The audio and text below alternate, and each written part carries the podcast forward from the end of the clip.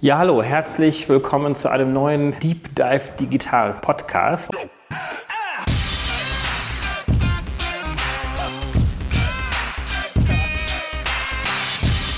Heute haben wir Sven Plügger hier. Sven Plügger ist bekannt als der ARD-Wetterexperte.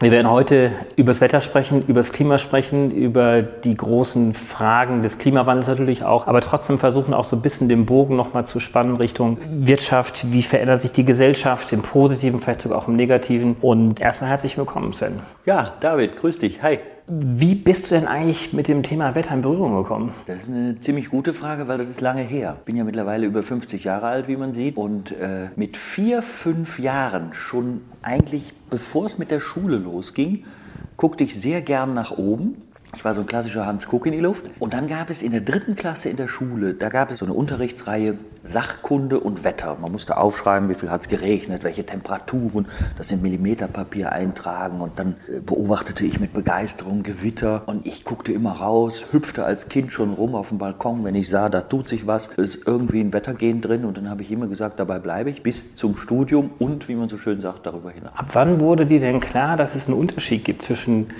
Wetterveränderungen Veränderung und Klimaveränderung? Es gab im Grunde genommen natürlich schon im Studium eigentlich das Wissen, weil man natürlich das Thema Klima als Statistik des Wetters schon irgendwie behandelt hat, allerdings sehr vorsichtig. Ende der 80er Jahre war das ein, ein sehr theoretisches Thema. Und dann passierte es, dass 1999 am zweiten Weihnachtsfeiertag der Sturm, der Orkan Lothar über den Süden Deutschlands zog. Daran kann ich mich noch wahnsinnig genau erinnern. Erstens, weil ich gerade ein halbes Jahr lang im Fernsehen Wetter machte. Zweitens, weil ich bei dem Sturm dran war zu moderieren. Und drittens, weil ich oben eine Böe mit 179 Kilometer pro Stunde erlebt habe. Ich habe gesehen, wie ein Drittel des Waldes, äh, der dort auf diesem Berg, wo unser Wetterstudio war, umgefallen ist. Im ersten Moment, im ersten Moment ist man als Meteorologe dann fasziniert und sagt, wow, ich war dabei. Und im zweiten Moment kommt dann der Gedanke, wie kann denn ein solcher Sturm so eine Kraft zustande bringen? Natürlich war das Wetter, das war ja einfach ein Sturm und Stürme gibt es nun mal. Aber in dem Moment habe ich angefangen zu überlegen, man hatte damals schon natürlich von der Klimaforschung mitgekriegt, das könnte sich irgendwie verändern mit Stürmen, mit anderen Phänomenen.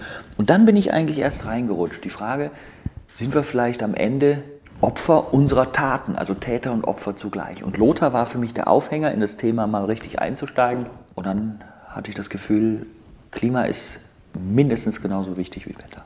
Wie würdest du den Unterschied zwischen Wetter und Klima äh, beschreiben? Das ist ja wahrscheinlich eine sehr beliebte Frage, die du immer so hast. Ähm also im Grunde ist es ganz einfach. Wetter ist das tägliche Geschehen mit all seiner Wechselhaftigkeit, was ich fühlen, was ich spüren kann.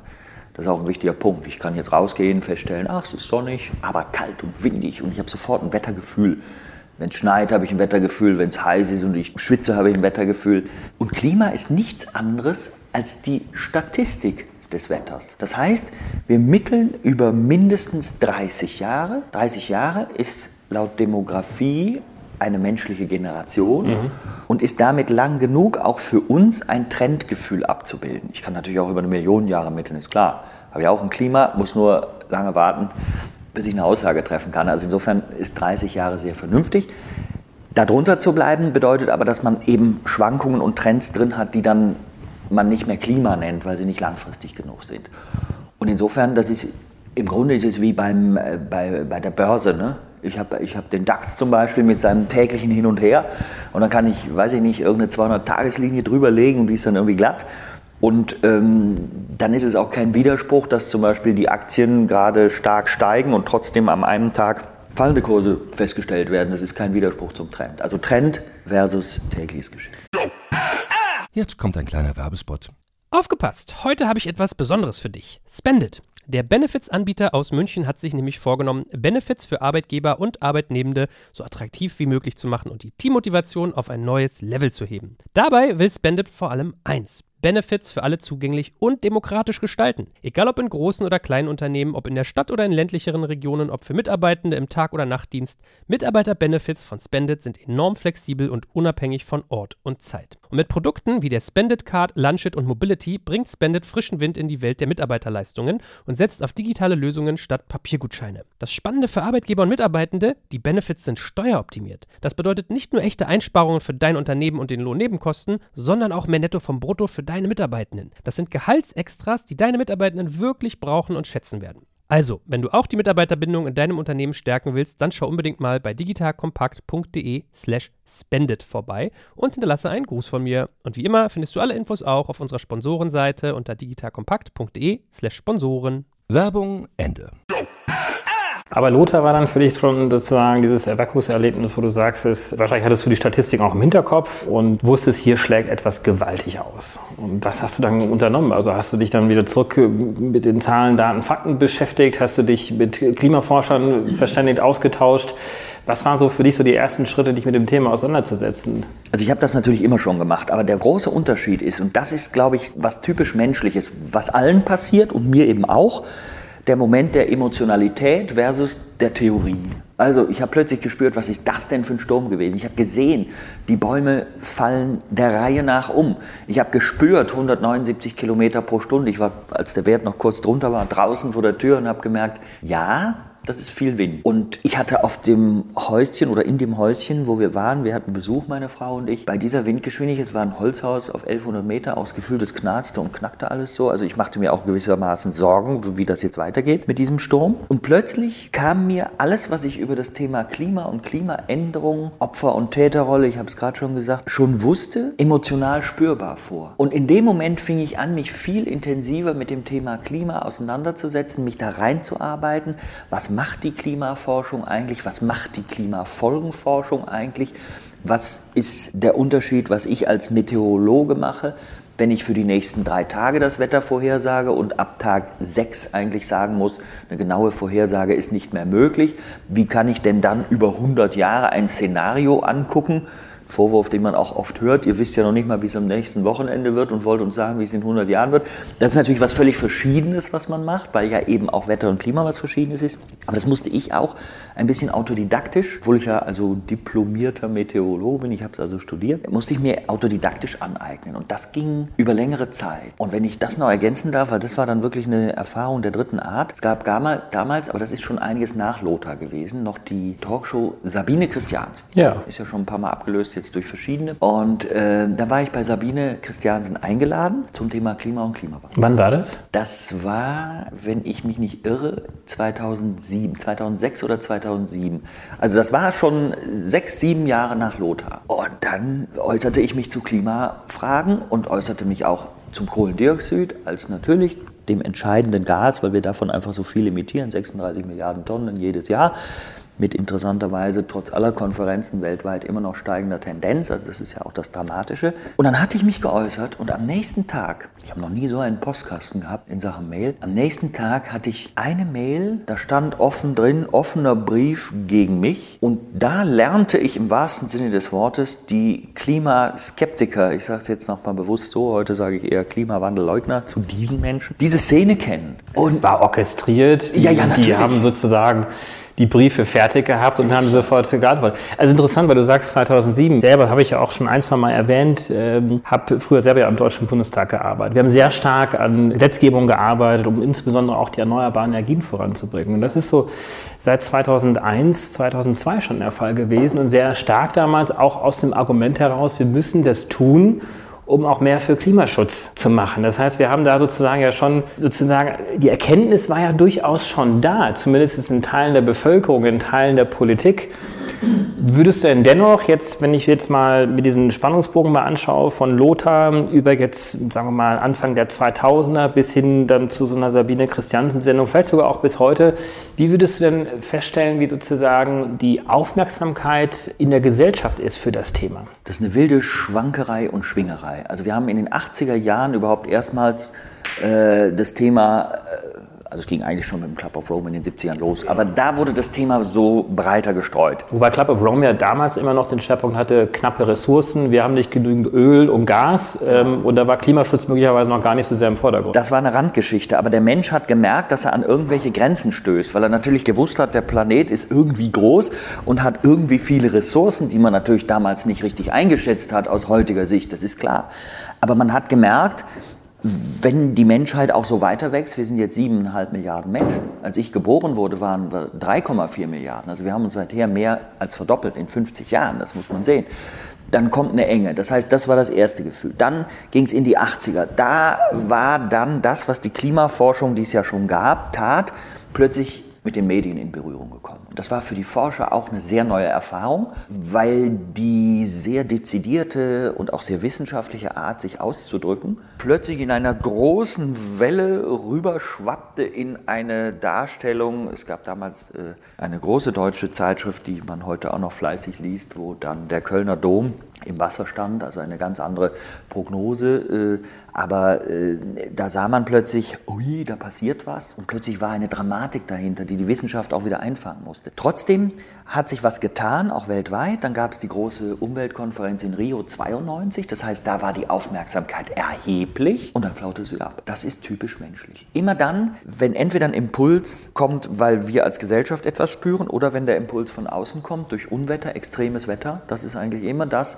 was uns wieder aufweckt und, oh, das ist gefährlich. Dann kommt das Thema wieder ins Laufen und wenn das fehlt, geht es wieder zurück. Das Klimathema, Hans-Joachim Schellenhuber, der ja lange Zeit das äh, Potsdam Potsdam Institut für Klimafolgenforschung, also das PIC geleitet hat, hat ja mal gesagt, der Klimawandel ist im Grunde genommen so eine Art Asteroideneinschlag in Zeitlupe. Das ist unser Problem.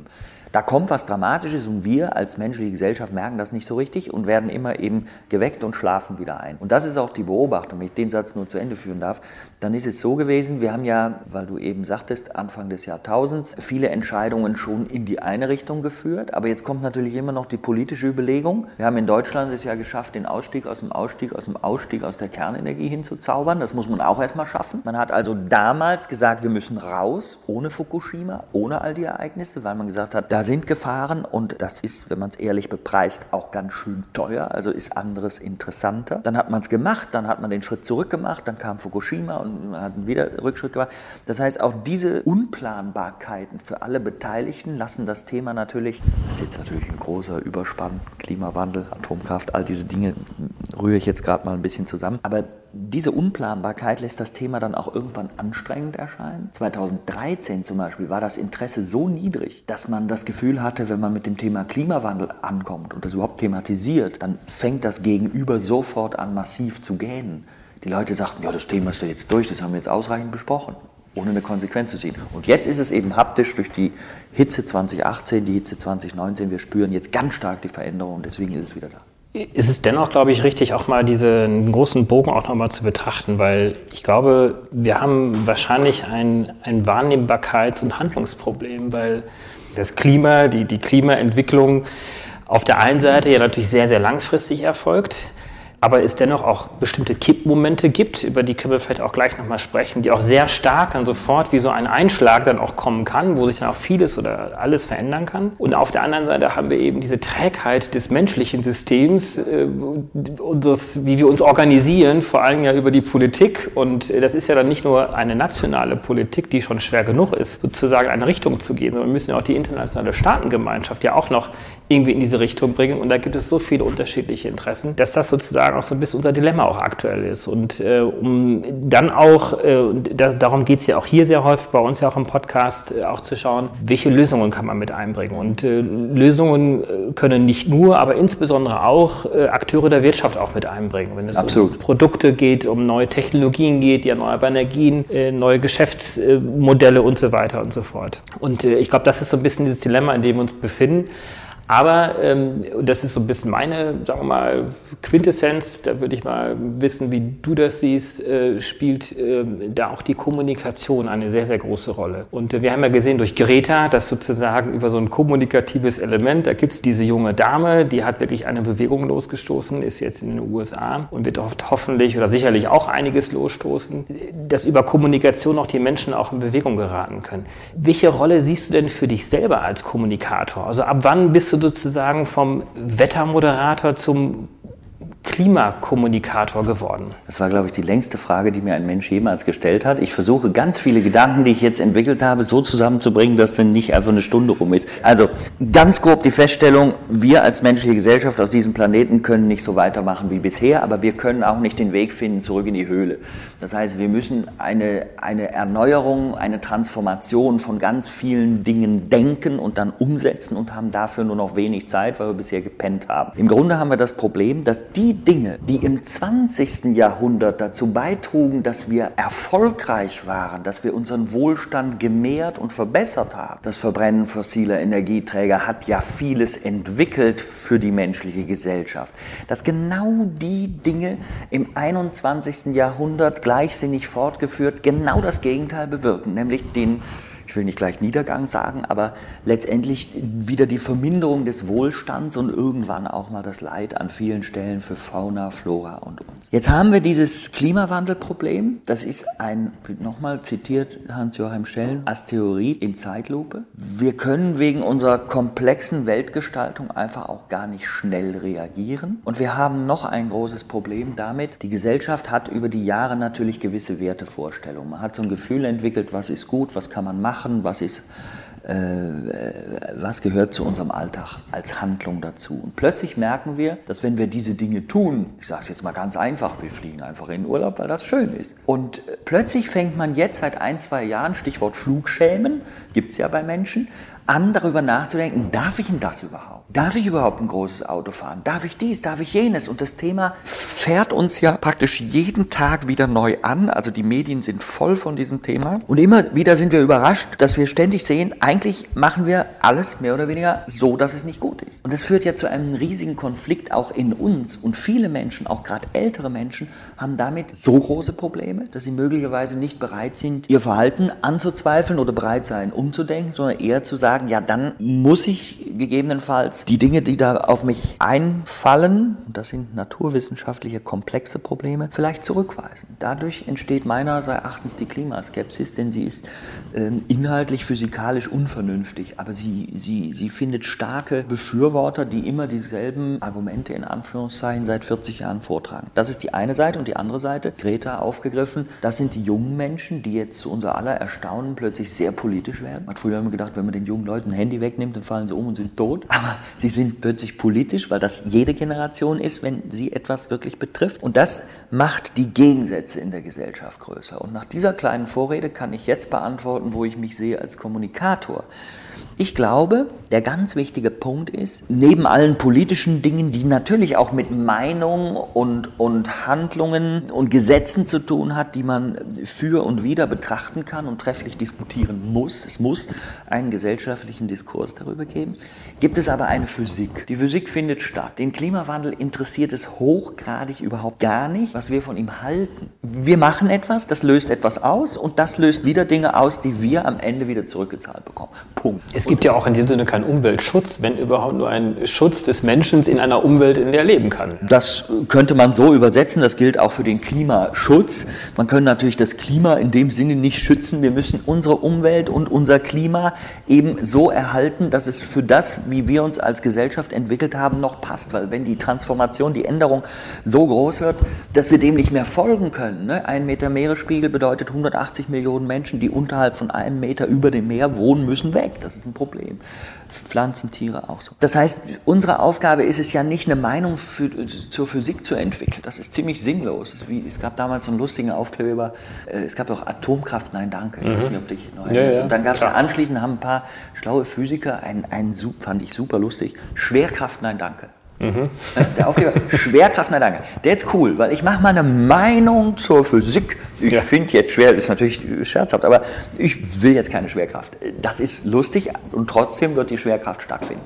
Insofern, irgendeine Haltung oder irgendein Ignorieren des Klimawandels ist vollkommen sinnlos, interessiert diesen Planeten auch gar nicht. Das heißt, unsere Aufgabe ist, das zu verstehen. Und ich glaube, da sehe ich die Chance als Kommunikator, ein bisschen zumindest als jemand, der A, das wirklich studiert hat, der B, vielleicht ein bisschen in der Lage ist, Bilder zu zeichnen, die dann eben auch wissenschaftliche Dinge runterbrechen für jedermann, weil das muss man tun. Für mich fängt es schon ganz woanders an, spannend zu werden, als manchmal die Dinge, die ich Leuten auch erzählen muss. Aber das Spannende ist wiederum auch zu sehen, wie, wenn ich Zusammenhänge erkläre, plötzlich bei Menschen auch Lichter aufgehen. Ich mache viele Vorträge und spüre genau diesen Punkt. Jetzt kommt ein kleiner Werbespot. Aufgepasst! Heute gibt's Werbung in eigener Sache. Wir wollen dich nämlich besser kennenlernen, weil viele hören Woche für Woche unseren Podcast und dabei wissen wir gar nicht immer, wer genau diese Leute sind. Und natürlich wollen wir ja aber wissen, wer du bist, um unseren Inhalt auch an deinen Interessen ausrichten zu können. Und um das zu ändern, habe ich eine Umfrage vorbereitet. Dort kannst du uns erzählen, wer du bist und wofür du dich interessierst. Und was du davon hast, naja, ich meine, je besser wir dich kennen, desto besser können wir unseren Podcast an deine Bedürfnisse anpassen. Und dann spreche ich auch keine Werbung mehr für Penispumpen und Online-Casinos ein, wo dich womöglich ganz andere Dinge interessieren. Nein, kleiner Spaß und trotzdem, du tauschst fünf bis zehn Minuten deiner Zeit gegen viele Stunden noch bessere Unterhaltung und Tiefenwissen in der Digitalwirtschaft. Klingt für mich nach einer Win-Win-Situation und geh doch also daher mal auf die Seite digitalkompakt.de/slash Umfrage. Fülle diese nach bestem Wissen und Gewissen aus und freue dich in Zukunft auf noch besseren Content auf Digital Kompakt. Ende der Werbung. Also du erreichst ja ein Millionenpublikum durch die ARD-Wettersendungen. Du bist als äh, Vortragender ja unterwegs. Ähm, also insofern glaube ich, hast du auch eine sehr hohe Verantwortung hier, auch gerade Menschen zu erreichen, die sich jetzt nicht wie wir jetzt tagtäglich sich mit diesem Thema auch beschäftigen, sondern da auch sozusagen die, das wirklich mal herauszuarbeiten, was das denn wirklich bedeutet. Diese, diese Langfristigkeit, die trotzdem nicht nur jetzt unsere Kinder und Enkelkinder betrifft, sondern auch uns kurzfristig betreffen könnte. Wie machst du das? Welche Bilder benutzt du da? Wir hatten gerade kurz über Kippmomente gesprochen. Ist es etwas, was, was du damit einbringst? Man kann das auch tun, wenn ich ganz kurz vorweg äh, sagen darf. Es ist tatsächlich so, diese Kommunikation ist nicht immer ganz einfach, weil wir natürlich in den, in den Wetterberichten habe ich jetzt also zwei Minuten und ungefähr 19 Sekunden im Durchschnitt, in den Tagesthemen zwei Minuten, um das Wetter für ganz Deutschland zu benennen für morgen und die nächsten Tage und vielleicht noch, wenn dann so ein dramatischer Hurricane Dorian unterwegs ist, das auch noch aufzugreifen. Dann noch ein Klimathema aufzumachen und zwar so, dass es auch noch erklärt ist, verstanden werden und weitergetragen werden kann, ist dann irgendwann ein nicht mehr mögliches Kunststück. Also das heißt... Aber machst du es trotzdem? Ich mache es trotzdem. Ich, ich, erlaube mir das immer wieder, das ein bisschen anzuteasen. Ich, ähm, ich bin aber der Meinung, man muss unheimlich vorsichtig sein. In unserer Alltagsmedienwelt, die aus Kürze besteht, alles muss schnell und kurz sein, haben wir irgendwann so eine Schnipselwelt. Ne? Hier ein Schnipsel über Klima, da ein Schnipsel, da ein Schnipsel. Mein Ziel ist es eigentlich zusammenzubringen in eine nachvollziehbare, verständliche Kette, weil das ist etwas, was Menschen wirklich brauchen. Sonst kommen sie wahnsinnig schnell durcheinander und dann sind auch vollkommen absurde Argumente tauglich, ähm, weil man einfach das Ganze nicht sieht. Das heißt, meine Aufgabe sehe ich darin, öfter mal textlich was zu machen, Interviews in Zeitungen zu geben. Der Hauptpunkt sind eigentlich die Vorträge. Also da erreiche ich in 60 Minuten, ich erlebe es auch immer wieder, dass Leute sagen, ach, Sie sind schon fertig, machen Sie doch weiter. Das finde ich sehr lustig eigentlich, wenn man einen Vortrag hat, wo terminiert ist, dass man ja auch mal aufhören soll. Viele freuen sich dann aufs Essen, aber die sagen mir, dann machen Sie weiter. Das scheint äh, daran zu liegen, dass man tatsächlich den Menschen irgendwie etwas vermitteln kann. Und dann, das ist mein Lieblingsfeld, ich hoffe, ich kann das auch noch weitermachen in Zukunft, einige Dokumentationssendungen, jetzt wieder eine aktuelle fertig geworden über die Alpen, wo wir ähm, Alpenwetter und Alpenklima machen, und zwar als zusammenhängende. Wo unser Wetter entsteht? Wo unser Wetter entsteht, heißt die Reihe. Mhm. Da haben wir schon zwei Staffeln gemacht, jeweils zwei Folgen. Einmal die Gesamterklärung, wie es funktioniert, dann einmal den Wind thematisiert. Also auch immer, auch immer festgehalten, was, ähm, also wenn wir jetzt die Windsendung zum Beispiel angucken, welche Luft bestimmt von wo unser Wetter und dann hin in die Gegend schauen, wieso sind eigentlich die Menschen und ihre Entwicklung in der Region so, wie sie sind, weil das hängt natürlich oft maßgeblich mit der Umwelt zusammen, also mit dem Wetter. Das wollten wir zeigen und jetzt äh, die aktuelle Folge, da dreht sich halt um die Alpen, denn die Alpen sind natürlich gerade was Klima angeht ungleich mehr noch betroffen. Sie haben deutlich mehr Temperaturerhöhung, weil natürlich sich Eis zurückzieht in den Alpen. Das heißt, an den Stellen, wo das Eis nicht mehr ist, ist eine ganz andere Wirkung äh, der, des Bodenwärmestroms da. Ähm, der Gletscherrückzug ist natürlich ein Riesenproblem, A für die Wasserversorgung über längere Sicht natürlich, ähm, B aber auch für den, für den Halt des Felsens. Also wir leben in der Nähe von der Zugspitze, da gibt es den Hochvogel, einen Berg, der im Moment auseinanderzufallen droht. Keiner weiß, ob es wirklich mal einen Riesenärger gibt, in dem der halbe Berg umfällt, weil dann ist es äh, ein Problem. Das wird aber ständig gemessen, verfolgt, aber man sieht einfach Veränderungen und dass dort zum Beispiel Starkregenereignisse auch eine sehr große Rolle spielen für die Festigkeit und eben der Rückzug des Eises. Wenn du jetzt Kletterer fragst, Touren, die man vor 20, 30 Jahren mühelos machen konnte, die kann man gar nicht mehr machen. Aber ich meine, da reden wir doch auch inzwischen auch über diese Kippmomente oder etwas, was auch erfahrbarer ist auch. Also jetzt nicht nur dieses Schellnober-Argument, das findet ja. über 30, 40 Jahre statt, sondern wir haben letzten Sommer, äh, nee, ich glaube diesen Sommer war das gewesen, haben wir hier in Berlin äh, Rauchschwaden äh, gerochen, weil in Brandenburg die, die Wälder abgebrannt sind. Wir haben alle die Bilder im Kopf aus dem Amazonas. Äh, wir sehen die rasanten äh, Schmelzungsvorgänge in der Arktis. Ähm, und äh, das sind ja schon so Dinge, oder jetzt der, der, der heiße Sommer und das Waldsterben, das sind ja alles reale Erlebnisse. Hast du das Gespür, da ändert sich jetzt auch wirklich was und die Leute kapieren es? Total.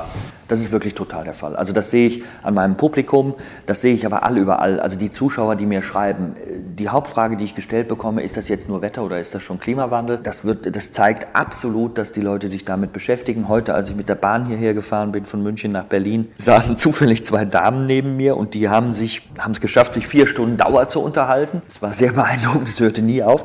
Aber sie haben im Mittelteil tatsächlich äh, auch mal länger über das debattiert. Und ich saß so ein bisschen schräg hinten, die konnten mich nicht sehen. Also ich konnte nicht sagen, ach, ich bin auch hier.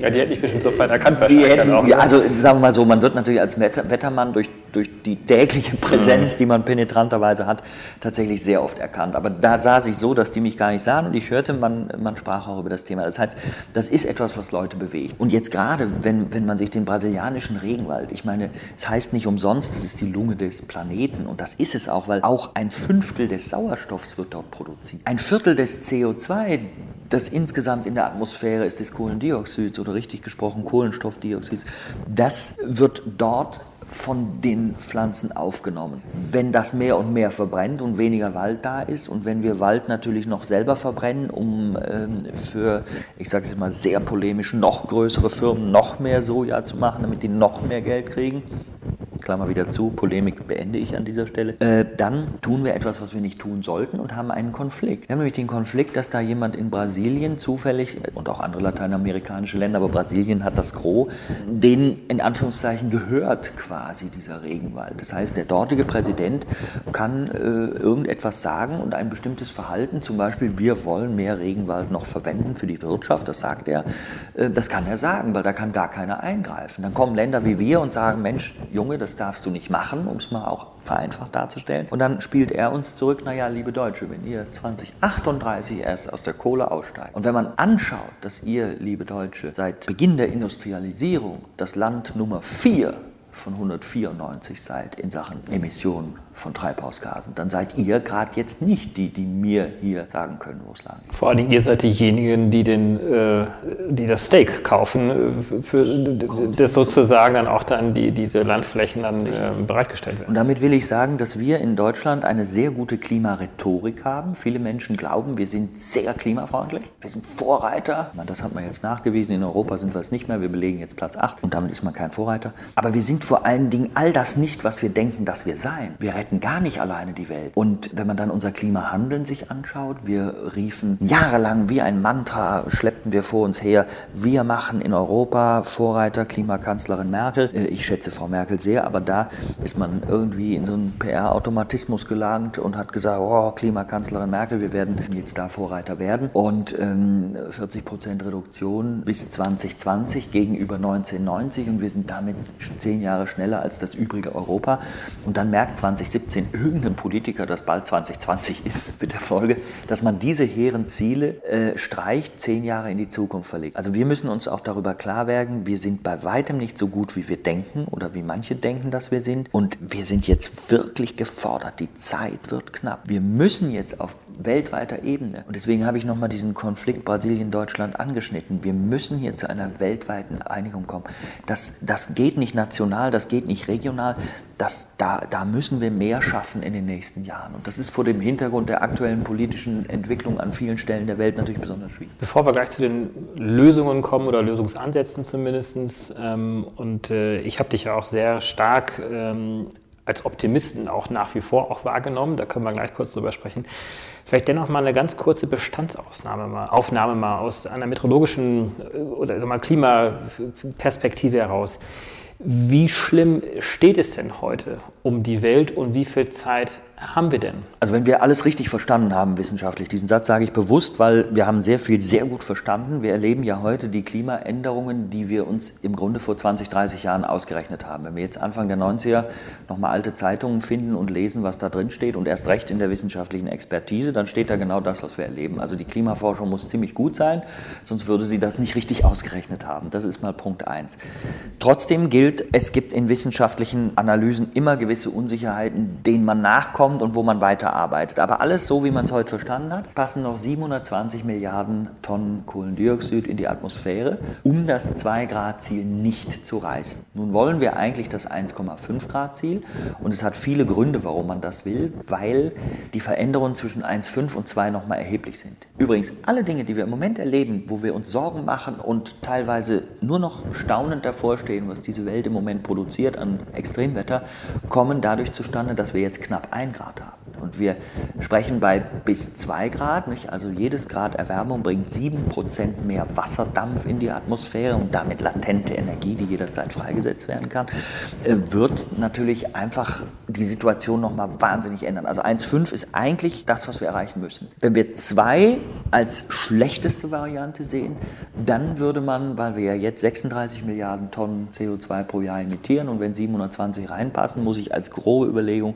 720 durch 36 machen, dann kommt 20 raus. Das wären also 20 Jahre. Jetzt, äh, wenn man weiter anziehen will und wenn man sich überlegt, dass es außer CO2 noch viel anderes gibt, dann ist, glaube ich, das, was viele Wissenschaftler sagen, maximal 10 bis 15 Jahre äh, eine vernünftige Zeiteinheit. Wenn man die aber hat und nutzt und die Dinge tut, die man sich eigentlich verbindlich versprochen hat und nicht einfach das Gegenteil tut, dann kann man das Ziel auch haben. Ich habe mir die Zahlen auch mal von unserem Team nochmal raussuchen lassen. Wir reden in der Regel immer nur von CO2. Und wir reden dann in der Regel von insbesondere die erneuerbaren Energien auszubauen, weil sie ja weitestgehend klimaneutral sind, äh, wenn man jetzt mal so die Biomasse mal ausklammert an der Stelle. Aber, und das muss man immer wieder mit hinzufügen, ich habe ja eine kleine Grafik auch mal mitgebracht, ähm, ist, dass die fossilen Energien gerade mal zu 55 Prozent für Klima oder für Treibhausgase weltweit verantwortlich sind. Äh, das andere sind äh, Emissionen aus der Landwirtschaft, ist aus der Industrie, das sind CH4-Gase aus den Abwässern und so weiter und so fort.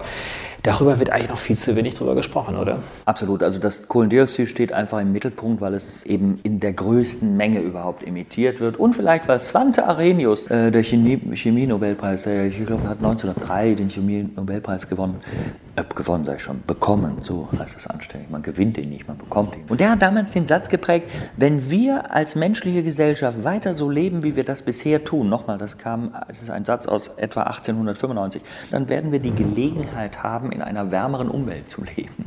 Also er hat die Sorgen, die wir heute haben und die ganzen Auswirkungen dieser Erwärmung gar nicht gesehen, aber er hat den Effekt gesehen, eben diesen Treibhauseffekt. Also dominant durch das CO2. Du sagtest es gerade, CH4, das Methan, das ist ist natürlich ein Gas, was einerseits im Permafrost drin ist. Und wenn der Permafrost taut, das wissen wir alle, das tut er jetzt schon dramatisch. Deswegen kann man in Sibirien ganz viele Stellen finden, wo richtige Löcher und, und, und Risse im Boden sind, wo dann eben Methan nach Verschwinden des Eises freigesetzt wurde. Und Methan ist 25 mal so treibhausintensiv wie CO2. Zwar gibt es trotzdem, wenn man durch 25 dividiert, immer noch viel weniger davon als CO2 gar selbst. Das die Stickstoffmonoxid, das ist das Lachgas, was die die Landwirtschaft vor allen Dingen imitiert, die auch einen erheblichen Anteil hat. Das ist ein großer Konflikt. Also wir wollen ja alle was essen und was trinken, deswegen brauchen wir Landwirtschaft. Und auf der anderen Seite verursacht sie sehr viel. Das heißt, auch da brauchen wir eine riesige Transformation. Führt jetzt ein bisschen zu weit, aber wir sehen, wenn wir die Welt heute betrachten, auf allen Ebenen gleichzeitig, dass auf uns zukommt. Erhebliche Verhaltensänderungen in der Landwirtschaft, in der Mobilität, im Heizen, im Kühlen. Alles kommt zusammen. Und das ist die Herausforderung. Was macht dich denn jetzt zum Optimisten? Also, dass wir das wirklich auch schaffen. Also, wir haben die 20 Jahre, die sagst du, äh, es gibt andere. Ich glaube, die UN hat ja neulich mal diese Zahl noch mal rausgehauen von, wir haben eigentlich nur noch acht Jahre Zeit. Um ich habe gerade, nur, nur, um das zu korrigieren, ne? die 20 ist, diese, ist dieser Überschlag und dann habe ich gesagt, wegen der vielen Dinge muss man zurückziehen, muss abziehen und kommt auf 10 bis 15. Also, meine Aussage ist 10 bis 15. Aber ich will natürlich, ich habe auch keinen Grund dazu, der UN zu widersprechen. Aber selbst wenn man kein konkretes Ja angeben kann, es ist einfach ja, das grob ist ja denkbar knapp, so oder so. Also, ja. denkt dein Alter jetzt zehn Jahre zurück, das ist ziemlich gar nicht so weit her. Aber wenn man diese Kürze der Zeit sich überlegt, ist es natürlich gewaltig. Nur, also ich sage einmal, ich bin Rheinländer, ich bin in Bonn geboren. Und so ein Rheinländer sagt, das hätte noch immer Jote gegangen. Und das Aber sage sag ich, auch, et küt wie küt. Et küt, wit küt. Ich, ich sage das auch, dieses Et hätte noch immer Jote gegangen, nicht, äh, weil ich völlig naiv bin und äh, die Welt, mir ist völlig klar, welche Schwierigkeiten es gibt. Ich glaube aber, wenn der Mensch jetzt hingeht und äh, anfängt, im Wesentlichen zu sagen, jetzt ist eh fünf nach zwölf, jetzt haben wir es alles verpennt, jetzt ist eh zu spät, jetzt machen wir sowieso nichts mehr oder Schrägstrich, es ist wurscht, was wir noch tun, wir können sowieso nichts mehr erreichen. Was wird dann passieren?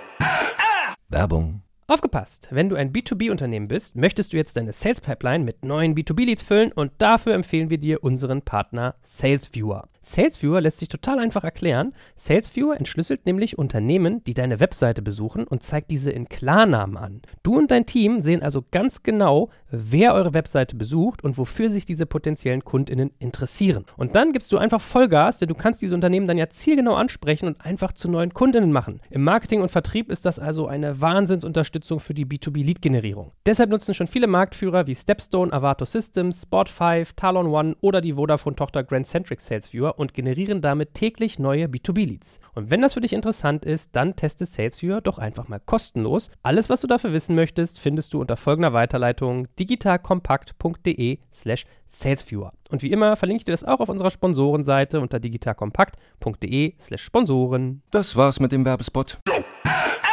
Das ist ja das, was Greta so ein bisschen vorgeworfen wird, äh, dass sie von einigen zumindest verstanden zu viel Panik erzeugt und damit möglicherweise auch den Effekt haben könnte, dass die Menschen sagen, jetzt gebe ich einfach auf.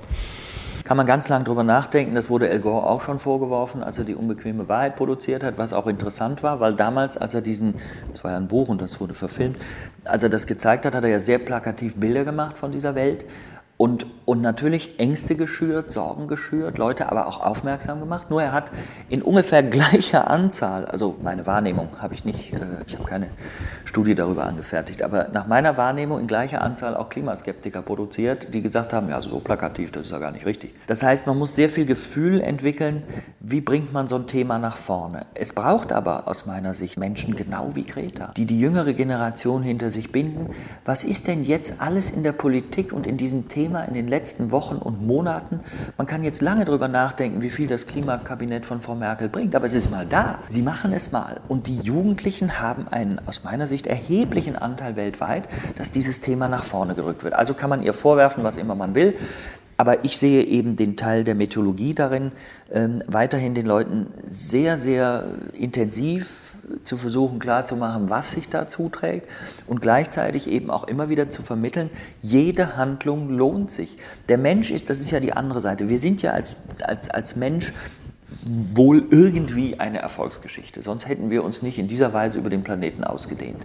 Ob das jetzt gut oder schlecht ist für den Planeten, ist nicht meine Aussage, sondern ich habe nur gesagt, der Mensch hätte auch viele Chancen gehabt, auf seinem Weg bis heute über diese kurze Zeit wieder auszusterben. Also warum hat er in dieser Weise überlebt? Weil er in der Lage war, sich anzupassen, weil er nicht, okay, im Alltag sind wir oft ziemlich blöd, aber weil er im Schnitt doch eine ganze Menge Fähigkeiten hatte, um sich eine Welt zu schaffen, auch mit Technik zu schaffen. Auch hier wieder, das hat Vor- und auch Nachteile. Aber er hat etwas gekonnt. Und ich weigere mich einfach anzunehmen, dass wir jetzt die Stelle erreicht haben, wo wir komplett verblöden und nichts mehr schaffen. Wir sind zu spät. Es wird auch ganz unerfreuliche Folgen, und zwar bedauerlicherweise wieder dort geben, wo das wenigste Geld ist. Die dritte Welt wird am stärksten betroffen sein und die Unfairness dieser Welt wird weitergehen, obwohl wir uns in allen Reden, auch der Papst tut das immer und immer wieder, ich bin nicht katholisch übrigens, tut das immer und immer wieder und sagt, wir müssen für mehr Gerechtigkeit sorgen, wir müssen das alles äh, verbessern und doch tun wir es ja weltweit nicht. Im Gegenteil, die Unterschiede werden größer und größer. Aber ich glaube auf der anderen Seite nicht, dass wir bereit sind, uns komplett aufzugeben. Es wird technische Entwicklungen geben, die manchmal auch überraschend schnell sind. Wenn ich dir das nur mal gerade noch zeigen darf. Das ist mein- iPhone. das ist ein Smartphone. Das ist äh, wahrscheinlich eher ärgerlich als gut, das weiß ich auch alles nicht. Aber das viel bemerkenswertere daran, vor 15 bis 20 Jahren gab es keinen. Heute hat jeder auf, Wel auf der Welt so ein Gerät. Will damit nur sagen, wie schnell sich etwas in dieser Welt auch entwickeln kann, was die Welt grundsätzlich verändert. Nochmal, ich, ich lobe nicht das Smartphone, ich sage nur, dass Dinge sich schnell entwickeln können. Das Ende der Ost-West-Teilung politisch festgezimmert bis zum Ende und da macht es und innerhalb von drei Jahren haben wir eine Wiedervereinigung und der Block, jetzt haben wir wieder Konflikte. Aber daran genau, also, zeige ich einfach, ja. es kann schnell gehen und ich, und ich muss dich jetzt mal eine Frage stellen. Äh, nee, absolut. Und ich, ich bin ja auch genauso Optimist ähm, und äh, dennoch muss man immer wieder darauf hinweisen, wie wenig Zeit wir eigentlich haben. Und das, was wir ja auch immer wieder tun in dem Podcast, wir versuchen ja mit vielen Unternehmern ja auch Gespräche zu führen, ja. die schon tolle Ansätze auch haben wo man die Hoffnung nur haben kann, dass sich diese Technologien auch schnell genug auch verbreiten, Anwendung finden und damit auch zum Klimaschutz auch beitragen. Ich habe mal so im Vorfeld unseres Podcasts nochmal ähm, in meine Startup-Community sozusagen hineingefunkt und gesagt, äh, Sven Blöger ist heute zu Besuch und wir haben so ein, zwei Fragen. Und äh da waren es auch nur ganz, ganz konkrete Fragen. Ich fand sie erstmal, sagen wir mal, völlig fern, aber vielleicht kannst du sie trotzdem beantworten. Ist es technisch überhaupt machbar oder sinnvoll darüber nachzudenken, den Treibhauseffekt auch technisch wieder einzuholen? Also jetzt nicht nur durch den Ausbau der erneuerbaren Energien, sondern vielleicht auch durch eine Verschattung sozusagen. Man hat es ja nach einem Vulkanausbruch erlebt, äh, dass man eine Verschattung herbeiführt, eine Abkühlung sozusagen. Oder ist das völlig äh, abstrus jetzt gedacht? Das ist das berühmte Thema Geoengineering. Also wie kann ich durch eine, einen großen technischen Eingriff, den man deswegen macht, weil man das andere alles irgendwie nicht auf die Reihe bekommen hat, Dinge noch äh, wieder in die richtige Richtung steuern. Ganz grundsätzlich ist es tatsächlich so, wenn, äh, wenn wir diesen Weg ohne jede Einsicht immer weiter fortschreiben, also einfach äh, die ganzen Punkte nicht zum Ziel führen und, und irgendwann bei drei, vier Grad sind, dann wird die Welt natürlich mit drei, vier Grad so schlimm aussehen, dass selbst ein Geoengineering, was möglicherweise irgendwie eine gewaltige schlechte Nebenwirkung hat, immer noch besser ist als das. Das vermag ich aber nicht zu sagen. Ganz grundsätzlich bin ich der Meinung, wir haben so viele Ansätze, die wir, wenn wir vernünftig agieren, auch machen können. Geoengineering muss man sich vorstellen, also Erde, äh, Vulkanausbruch, Schwefeldioxid ist, ist der Punkt, SO2. Also Vulkan wirft das aus und dieses Schwefel sorgt, dieser Schwefel sorgt tatsächlich dann, durch das er in die Stratosphäre gerät, für die Abkühlung. Aber er wird natürlich irgendwann trocken deponiert, das heißt, er kommt irgendwann mal unten an. Wenn ich also sehr viel Schwefel oben irgendwie hinbringe, dann ist er irgendwann auch mal da, wo ich ihn gar nicht haben will. Ähm, zweitens, wie bringe ich sehr viel Schwefel? Wie viel brauche ich eigentlich? Und über Jahre, was muss ich da für einen unglaublichen Schwefeleintrag machen? Also A, wo kriege ich ihn her? B, wie bringe ich ihn dahin?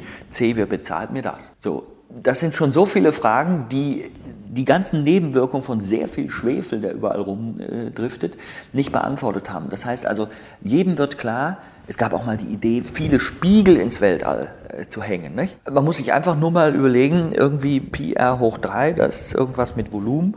Und dann äh, guckt man sich an, welche unglaubliche Spiegelmasse man da eigentlich in die, ins Weltall stellen muss. Das sind so viele Spiegel, so viele Raketen können wir in unserem Leben nicht bauen. Das kann auch keiner bezahlen. Auch die Spiegel kann keiner bezahlen, nur die Spiegelindustrie, die freut sich. Und das ist aus meiner Sicht alles unbezahlbar und würde weit, weit, weit, weit und jetzt ganz noch oft dieses Wort gesagt, mehr kosten als die Maßnahmen, die wir ja schon strukturiert berechnen können. Der Klimawandel wird billiger zu haben sein, wenn wir jetzt wirklich richtig Klimaschutz betreiben, als wenn wir nichts tun oder gar unbezahlbares Geoengineering machen. Kurze Frage, kurze Antwort und dann kommen wir jetzt direkt zum Schluss auch. Ähm, Windkraftanlagen, erzeugen sie Mikroklima, was möglicherweise sich auch positiv auswirkt? Beschäftigt ganz viele Menschen und zwar aus verschiedenen Gründen das ist auch etwas, wo ich immer wieder mit Zuschauern zu tun habe. Erstens ganz offensichtlich, Windkraftanlagen finden viele toll, aber sehr viele eben auch nicht toll. Das Verspargeln der Landschaft kennt jeder. Und ich sage dann den Leuten, ich bin pro Windkraft, aber ich kann wirklich verstehen, dass Leute sagen, oh, Windkraft, das ist aber bei so vielen Anlagen, das äh, gefällt mir nicht. Das, um dieses Argument nochmal kurz aufzugreifen, dann sage ich immer, ja Leute, wenn man natürlich kein Windrad will, kein Braunkohle, kein Atomkraft und überhaupt gar kein Kraftwerk, sondern einfach nur den Strom aus der Steckdose, dann ist das physikalisch sehr anspruchsvoll gedacht. Also dann weise ich die Leute auch öfter mal darauf hin, guckt mal auf eure Strommasten, die sind auch nicht so schön. Grund ist immer, Strommast war schon da, als wir Kind waren, Windrad ist neu dazugekommen. Aber um auf den zentralen Punkt einzugehen, der auch aus, oft von Leuten thematisiert wird, die eben gegen die Windkraft sind, das ist das Mikroklima verändern. Man kann sich das vorstellen. Also wenn Windstille ist, tut es das sicher nicht, weil dann dreht sich das Windrad nicht. Also Punkt. Wenn aber sehr leichter Wind da ist, es gibt im, in der untersten Atmosphäre eine sogenannte Prantl-Schicht nach einem Herrn Prantl. benannt. Das sind die untersten 150 Meter. Und in denen äh, spielt auch der Bodenwärme oder auch Kältestrom eine Rolle. Wenn ich jetzt also eine Situation habe, sehr schwacher Wind, das Windrad oben in der Höhe X, das dreht sich noch so schwach, aber unten ist eigentlich gar kein Wind, es würde sich jetzt zum Beispiel leichter Bodenfrost oder eine Abkühlung, Feuchtigkeit bilden, Tau, dann kann natürlich dieses Windrad unten ein bisschen für Bewegung sorgen und wenn Luft durchmischt wird, dann wird sie nicht so kalt, dann habe ich möglicherweise auch keinen Tau, keinen Reif an den Stellen. Jetzt kann man wieder über die Biologie nachdenken, die da im Boden ist. Also da glaube ich, dass es bei bestimmten Wetterlagen, weder bei welchen, wo ordentlich ein Tief ist und Bewegung drin ist, noch bei welchen, wo es windstill ist, aber bei einem kleinen Bereich dazwischen eine Wirkung existiert. Da gibt es natürlich auch viele Untersuchungen, die sich damit befassen, aber am Ende, glaube ich, ist die Windkraft mehr gut als schlecht. Wir leben in einer sehr komplexen Welt. Äh, ganz besten Dank dir, Sven, für diese sehr anschaulichen äh, ja, Erklärungen der Zusammenhänge vom, von der physischen Welt äh, des Klimas bis hin natürlich den Zusammenhängen wir in der gesellschaftlichen Welt, ähm, welche Optionen wir auch ein Stück weit haben, wie schwer es auch ist, diese Systeme sozusagen auch zusammenzubringen. Wir hätten noch sehr viel länger sprechen können. Das ähm, fühle ich auch gerade. Also wir hätten vier Stunden machen können, glaube ich, David. Vielleicht können wir das ja noch mal, irgendwann nochmal nachholen und vielleicht noch ein paar andere Themen nochmal ansprechen. Ganz besten Dank und äh, bitte, bitte, bitte versucht dieses Thema auch weiterhin Erfolg als Kommunikator auch in die Hauptnachrichten mit reinzubringen. Und, äh, aber das brauche ich dir nicht zu sagen, das machst du ja ohnehin. Ich werde es versuchen. David, Dankeschön. Besten Dank, Sven. Ciao.